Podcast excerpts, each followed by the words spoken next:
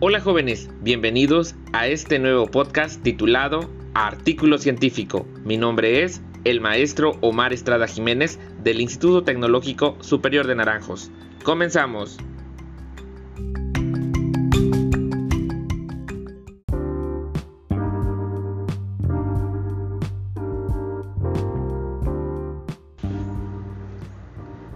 La UNESCO ha sentenciado que la finalidad esencial de un artículo científico es comunicar los resultados de investigaciones, ideas y debates de una manera clara, concisa y fidedigna. La publicación es uno de los métodos inherentes al trabajo científico. Es preciso establecer estrategias de publicación bien elaboradas y seguir con conocimientos de causa de una serie de normas adecuadas para facilitar el intercambio entre científicos de todos los países y reducir a proporciones razonables el incremento del volumen de publicaciones. Es por ello que dentro de esta materia de taller de investigación ustedes van a realizar esta actividad como parte de compartir algunos conocimientos y que en, lo posible pues hacerlo público. También tenemos que entender que presente a este artículo científico tiene como finalidad principal el compartir los resultados obtenidos a través de la investigación realizada con la comunidad científica de manera que estos puedan ser conocidos y contrastados. Para ello, se debe exponer claramente en el cuerpo del manuscrito toda la información necesaria que permita poder reproducir los resultados que se han encontrado. Un artículo científico reporta los resultados de una investigación. Deben seguir, por lo tanto, una estructura normalizada del manuscrito científico. Y tal como eso, se tiene un seguimiento para una organización dentro de esta estructura de este manuscrito ya que lo que se hace es exponer un informe de investigación que tienen unas normas de escritura que están muy explícitas dentro de este manuscrito. Las partes de algún artículo científico pues va a depender de la revista científica en donde se va a publicar. En este caso voy a mencionar algunos puntos de las revistas que se han publicado aquí en esta institución. El texto de los artículos originales habitualmente se divide en subsesiones denominadas título. El título del artículo científico debe de describir su contenido de forma clara y precisa, que le permita al lector identificar el tema fácilmente y al bibliotecario catalogar y clasificar el material con exactitud. Este no debe exceder de 15 palabras los autores. Estos deben aparecer como autores aquellos que han hecho contribución intelectual sustancial y asuman la responsabilidad del contenido de este artículo. Las instituciones. En este apartado debe incluirse el nombre de la institución o instituciones o centros donde se llevó a cabo la investigación, la dirección exacta, el código postal correspondiente. El resumen. Esta parte del artículo tiene como objetivo orientar al lector a identificar el contenido básico del artículo de forma rápida y exacta y a determinar la relevancia del contenido del artículo. El contenido del artículo debe expresar de forma clara y breve los objetivos, el alcance de estudio, los procedimientos básicos, los métodos analíticos, observaciones, entre otros. El resumen puede clasificarse en descriptivo, informativo o estructurado. También deben de tener en cuenta que esta extensión es entre 150 y 300 palabras. Otro apartado también que debe de ir debajo del, resumen es las palabras clave, que al final del resumen el autor debe definir entre 3 a 10 palabras clave que ayuden al, al, que, al lector del artículo pues identificar estos puntos estratégicos.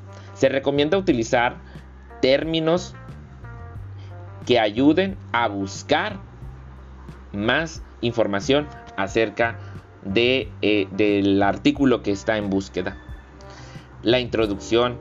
En este apartado se debe identificar nítidamente el problema y encuadrarlo en el momento actual exponer brevemente los trabajos más relevantes y destacar las contribuciones de otros autores al tema objeto de estudio, justificar las razones por las que se realiza la investigación y formular algunas hipótesis y objetivos pertinentes. Como les decía, dentro de cualquier revista de investigación se, se, pide de diferente manera. En este caso, vamos a hablar del planteamiento del problema. Otro apartado que también debe de llevar, debe de llevar la justificación del problema y por qué la investigación. También otro apartado que se menciona en otros en artículos son los objetivos generales y específicos de la investigación. En este caso deben de ser ordenados y deben de tener una secuencia. El material y método, que también es la metodología, es la redacción de este apartado es muy importante. Su contenido debe permitir a cualquier profesional especializado el tema de réplica de la investigación.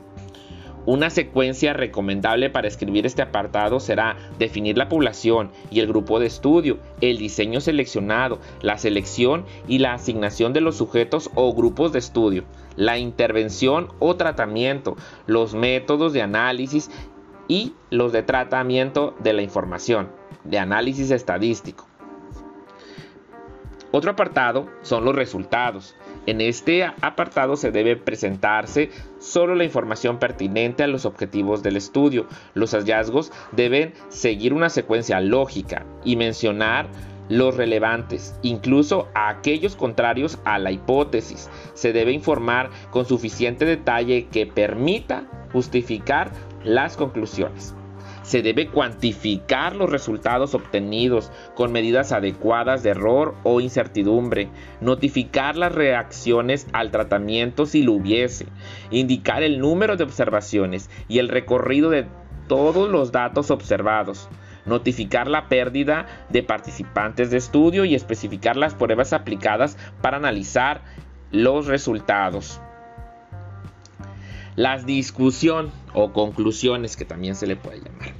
La discusión es un apartado en la redacción del artículo que es el momento en el que se examinan e interpretan los resultados obtenidos en la investigación con el marco conceptual de referencia, donde se discute la coherencia y las contradicciones fundamentales de los datos obtenidos, donde se evalúan y califican las implicaciones de los resultados con respecto a las hipótesis originales.